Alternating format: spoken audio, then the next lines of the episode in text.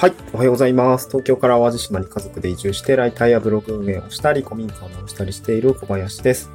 今日はスローライフは都会の夢。なぜ移住後の新生活は想像と違うのか？という内容でお話をしてみたいなと思います。まあ3連休なので、まあまったりと移住の話でもしようかなと思います。で、今日なんですけども、スローライフという言葉、まあこれってよく見聞きするような内容だったりとか、実際そういう風なあ余生というんですかね。そういうものがあ気になっているよっていう方も多いと思いますし、まあ、僕なんかも移住したんですけども、あの、移住した人はね、なんとなくそういう方もいらっしゃるのかなと思うんですけど、やたら忙しいみたいな。なんか移住してた後のくらい、想像してたよりも、うん、忙しいだったりとか、まあ充実しているっていう方もある、ある、ある、あるはあるかもしれないんですけど、このね、新生活の想像との違いっていうところは結構あるんですよね。うん。なので、まあなんか移住を考えていますとか、地方でまったり暮らしてみたいですっていう方向けに、今日は、うん、なんかスローライフというのは、もしかしたら都会の夢、ちょっと語気が強いかもしれないですけれども、うん、都会人の抱く夢なんじゃないのかな、みたいなね、そんなニュアンスで話を展開していきたいなと思います。で、今日前提条件があるんですけど、あの前提条件は何かというと、地方都市地方都市部と、あとね、僕が住んでいる過疎集落、島あっていうものではま全然違うので、最初にこの前提条件をお話しした上で、その後、まあ、なんでそもそもこうスローライフってイメージがあの、田舎をスローライフみたいなイメージがあるんだっけっていうところの、まあ、ちょっと、えっ、ー、と、か、なんていうの？疑問を、あの、自分で回収しつつ、じゃあ実際はどうなのかという話をして、その後、なんで地方暮らしってそんな忙しいのかっていうところで、そこのね、あの、要因みたいなところをいくつかお話しした上で、じゃあさてと、じゃあなんかまったり暮らせないじゃないかと。なんかそんな生活なんか別に望んでないわという方もいらっしゃるのかなと思うので、まあ、ちょっとね、その本質的な話なんですけど、忙しい生活に価値はないのか、みたいな切り口で話を展開していきたいなと思います。まあ、ちょっと、あの、喋りながら考えていくので、うん、ちょっと、とっつきに、あの、どちらかってるかもしれないですけど、ちょっと話を進めていきたいなと思います。で、そもそもの前提条件ですね、スローライフを語る上で、まず地方都市と過疎集落ではやっぱり全然違うかなと思います。地方都市と言っているのは、まあそうですね、僕の印象的には、うーん、なんだろうな。なんか地下鉄がある 地方都市ってめっちゃなんか便利でいいよねっていう感覚があるんですね。で、僕が住んでね、新潟市はね、実は、あ新潟僕がの出身の新潟県新潟市は、結構大きい政令、あの、日本海側の政令指定都市なんですよ。地下鉄なくて あの、ここには該当しないんですけど、まあ、僕が好きな街で言うと、まあ、仙台だったりとか、うん、そうですね。広島はすごい好きですね。あそこはめっちゃ便利でまた行きたいなと思うんですけど、え、やっぱり神戸とかもやっぱり便利だよなと思う。あそこも地下鉄あったよな。で、札幌とかもありますし、まあなんかね、コンパクトでいいんですよね、地下鉄ある街って。すごく好きですね。やっぱそういうところは、ちょうどいいですね。うん。東京に7年住んでて、青森に4年ぐらい住んで、今島に3年目になりましたけど、ちょうどいいですね、地方都市。うん、本当にちょうどいいと思います。うん、で、やっぱりそこはやっぱりこう利便性と、うん、あとは東京とかね、えー、大阪ほどの、うん、過密さはないので、やっぱりそこはすごくちょうどいいので、暮らしやすいかなとは基本的に思います。一方で僕が今活動しているこの島、淡路島だったりとか、まあ、さらに淡路島の中でも、えー、島のね、南側の方、南寄りの方なんだけども、えー、過疎集落ですね。山の、里山の上のめっちゃ何もないみたいな感じの、電波もね、ソフトバンク通ってないんですけど、やっぱりそういうとこだと、やっぱり全然この前提条件とはしては難しい。やっぱクラスにあたってもいろいろね、これから話す労力的なものがかかってくるので忙しくなるっていうところが言えるのかなと思います。そう。利便性はないんだよね。うん。で、じゃあ実際僕が想像していたような暮らしとどう違うのかっていうところをですね、ちょっと何点かお話ししたいんですけど、まず過疎集落の場合、なんていうのかな、土地が広いですね。そう。めっちゃいいじゃんって思うかもしれないんだけど、土地が広い。まあ、所有にせよ、借りる土地にせよ、土地が広いと何が大変ってメンテナンスが大変なんですよね。で、メンテナンスと言ってるのは草刈りのことです。これが非常に大変。あとね、お家もでかいから、あの、掃除が大変。そう。掃除大変なのよね。そう。そういうのが、やっぱ都市部の、まあ、なんていうの、住むに、うん、住むにあたっては、まあ、便利な、あのね、2LDK とか、そのくらいの、まあ、子供いたら、まあ、3LDK ぐらいないとしんどいのかもしれないけども、まあ、さ、さすがにね、7部屋あってとか、ね、母屋があって、そのなんか別に離れに部屋があってとかだと、大変ですよ、管理。掃除も大変だし。で、庭もついててさ、裏庭もついてるんだけど、まあ草が生えてきてさ、大変なわけですよ。で、そういうところのメンテナンスがやっぱり必要になってくるので、土地の広さが、に相まって、えー、非常に大変になるっていうことですね。あの、メンテナンスが。あとはですね、うん、まあ、あの、自分がコントロールできない、まあ、行事みたいのも多いかなと思います。まあ、あの、まあ、コントロール100%できないわけじゃないんだけども、えー、例えば自治会の清掃活動とかですかね。まあちょっと僕がいる過疎集落はあまりに過疎すぎてある程度コントロールできるんですけど、そう、まあね、2世帯5人しかいないから、僕も、僕らの世帯を含めたらね、あの、まあ、数人、両手で数えれる程度なんで、まあ、逆にね、それだと、あの、いついつの日に掃除しませんとか、あの、ある程度決めといてで、あ、じゃあやっときますので、あの、できるんだけど、まあそれがね、わかんないけど、20人とか30人のね、えー、それ、そまあ、小規模なんだけど、ね、料亭より多いような集落の場合は、やっぱりそこのね、えー、まあコントロールって難しいので、まあこの、ね、この日は絶対潰れちゃうだったりとか、清掃活動をやらないといけないよね、だったりとか、まあそういうものがね、結構あったりするので、ちょっと窮屈なのかなとか思ったりとか、あまあそういうものにえまあ結構水槽イベントとかもあるんじゃないのかな。うん。僕の町内会については、まあそうですね、あの、田んぼに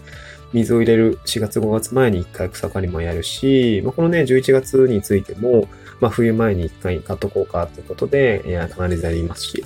そういうところのイベントがね、まああと、淡路島はね、全島一層清掃日みたいなのがね、確か、えー、8月か9月かにあったかなと思うんだけど、まあそういうのがあったりとか、まあやっぱりそういうところの、まあ地域のまあ、号に従って行う行事みたいなのもやっぱりありますよね。うん。まあ、なのでそういうお祭りとかも、まあ最近コロナでね、ガッとなくなっちゃったけれども、まあまあ、あるにはありますよね。そういうところの部分のコントロールできないところもやっぱりあったりするので、ちょっとね、忙しさがあったりするのかなっていうところがありますね。うん。あとはそうだな。まあ、あの、だいぶ結構落ち着きましたけど、移住した後は、まあ、人脈作りも兼ねて、やっぱり結構お呼ばれだったりとか、ご紹介っていうものがあったりとか、別に今もあるんだけど、まあ、そういうので人と絡み合う、うイベントだったりとかあるので、まあ、ちょっとそういうのが苦手な方については、少しこう気づかれというか、あの、そういうのもあったりするかなと思います。でも、やっぱり田舎の場合は人間関係が多いので、うん、なんかそういうところがね、楽に感じているようであると、やっぱりそこの気づかれだったりとか、まあちょっとなんかまたこの、またなんか紹介されたみたいな 忙しさを感じてしまうかもしれないですね。うん。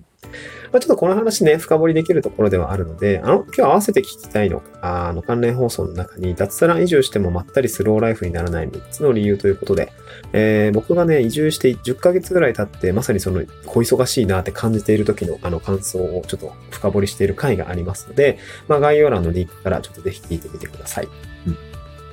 で、じゃあちょっと話の展開的には、まあ実際そういう忙しさがあるよっていうことなんですけど、あのー、まあ、なんていうの、なぜそういう地方暮らしは忙しくなるのかっていうところの、まあちょっとね、えー、簡単に答えみたいなところに触れつつ、うじゃあそういう生活っていいなんか価値ないのかって言われると、いや別にそういうことでもないよって話をしたくて、で、やっぱり地方は自治ですよね。そう、自治体とか言ったりしますけど、自治区とかね。自分で治めている。やっぱりこう、集落の道をきれいに整えたりとかするのは自分たちのね、住んでいる人ですし、まあ、あとはそうですね、まあ、回覧板回したりもそうだし、自分のとこのね、なんていうのかな、うん、まあ、ゴミとか出すとかも、まあ、最近ね、そう、なんか人が増えそう、なんか僕たちが移住してきたからなのか知らないんですけど、あの、週に1回の燃えるゴミの収集日が週に2回になって、やったーって 喜んでたんですけど、あの、なんかそういうね、何か暮らしを変えていくとか、環境を変えていくっていうのは、まさにこの住んでいる人たちのパワーがあってこそ、あの、この自治されている地域って変わっていくので、やっぱり自分の裁量とかがすごく多い、大きいんですよね。だから自分がやりたいこととか、やってみたいこととか、挑戦したいことがあれば、あの、こと、口に出せばすごく、あの、なんていうのかな、実現に近い場所、そういった環境があるかなと僕は思っていて、それはすごく良い、いい環境だなと思っているんですよね。まあ、だからすごくなんか何かに挑戦したいとか、新しいことをやってみたいっていう方については、そういったことをどんどん、あの、ウェルカムな地域がありますので、そういった地域に入っていくと、めちゃくちゃね、楽しいと思います。僕も楽しい反面、楽しいところがすごくあって、あ本当に来てよかったなと後悔することは今まだ一度もないですね。うん。でも大変ってことですね。あの、自分でやらないといけないことも多いですし、あの、自分で決めていかなければいけないこと、町内会の、えー、仕組みだったりとかも、もし変えるのであれば、こちらから提案をして、まあ、調整をしてやっていく必要がある。まあ、そこがね、まあ、僕が住んでる仮想収力が過疎すぎて、本当になんか、誰、あ、誰々さんと誰々さんを、に合意が得られれば、まあ、ね、みんな話もわかるからすぐ変わります みたいなところがまあまああるんで、本当に良かったなと思うんだけれども、あそこがね、ちょっと癖強かったりとか、10人、20人っていうね、解きほぐすにはなかなか大変な地域に入っていく場合だと大変かなとは思うんだけど、まあ、やっぱりキーパーソンっていう方がいらっしゃいますので、そういう方にうまくまあ取り入っていくってことですよね。うん、まあ言葉は悪いのかもしれないけど、うまくこう、仲良くなっていく、うん、内側から入っていくっていうのがやっぱりね、その人に紹介されるぐらいになったらもうある程度コントロールつくつくかなと思うので、そう、そこはね、やっぱりこう、可愛がってもらうスキルだったりとか、あとはそうですね、まあ、本当に誠実に真摯にこう取り組ん、あの、向き合っていくっていうことがやっぱりね、人と人との話だ、話で答えないので、うん。まあ、たまにはね、その、どうしてもこの人ダメだわっていう人もいるんです、いるんですけど、その場合はね、やっぱその土地から離れていくっていうのがやっぱ一番ね、あの、今いろいろ炎上とかもね、たま、時たまヤフーニュースでね、協力隊の話だったり、移住者の話って出てきてますけど、そう合わないところはありますから、あの、そこはね、まあ無理せず、あの、まあ、ちょっと別のね、道を模索した方がいいかなと思うんだけど。で、ちょっと最後結論、あの結論でよか大事な話として、じゃあねこのね、忙しい地方暮らし、田舎暮らしって、なんかスローライフじゃないとね、なんか望んでた生活とは違うから、なんか価値はないのかみたいな話。まあ別にちょっと極論ですけど、なんかそういうところも言及したくて、で、地方忙しいんですよね。それそれはいろいろやらなきゃ、やらなければならないことがたくさんあるからっていうことなんですけど、まあ例えば僕も今日草刈りしてたんですけど、うん、なんていうかな、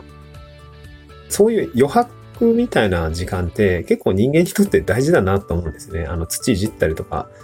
まあ、あの玉ねぎとかをね、あの無心でこうめちゃくちゃ忙しい時にさ、例えばね、納期迫ってんなとか思いながら、でも、まあちょっとお手伝いしたいなって思う時もあって、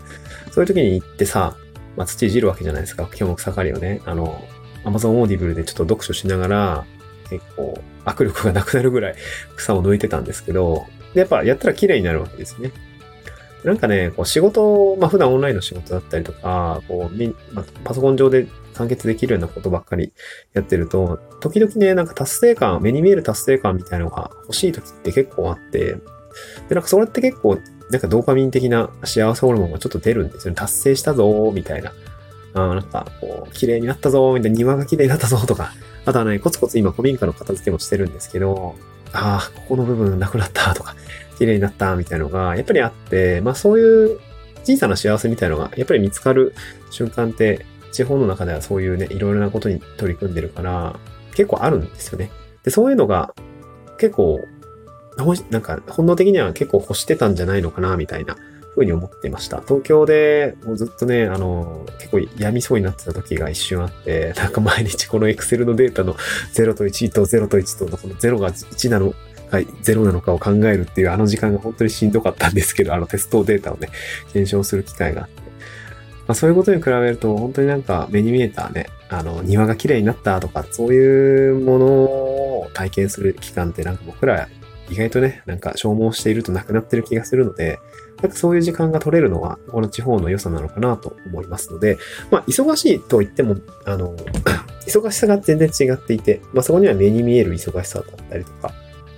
達成感みたいのがあったりするので、まあ、そういうところもね、一つ人生のスパイスとして持っておいてもいいんじゃないのかなというところで、今日はお話をしてみました。スローライフは都会の夢。なぜ移住後の新生活は想像と違うのかという内容でございました。今日ですね、合わせて聞きたい関連放送として、まあ、脱サラ移住してもまったりスローライフにならない3つの理由ということで、あの、僕が移住して10ヶ月目ぐらいの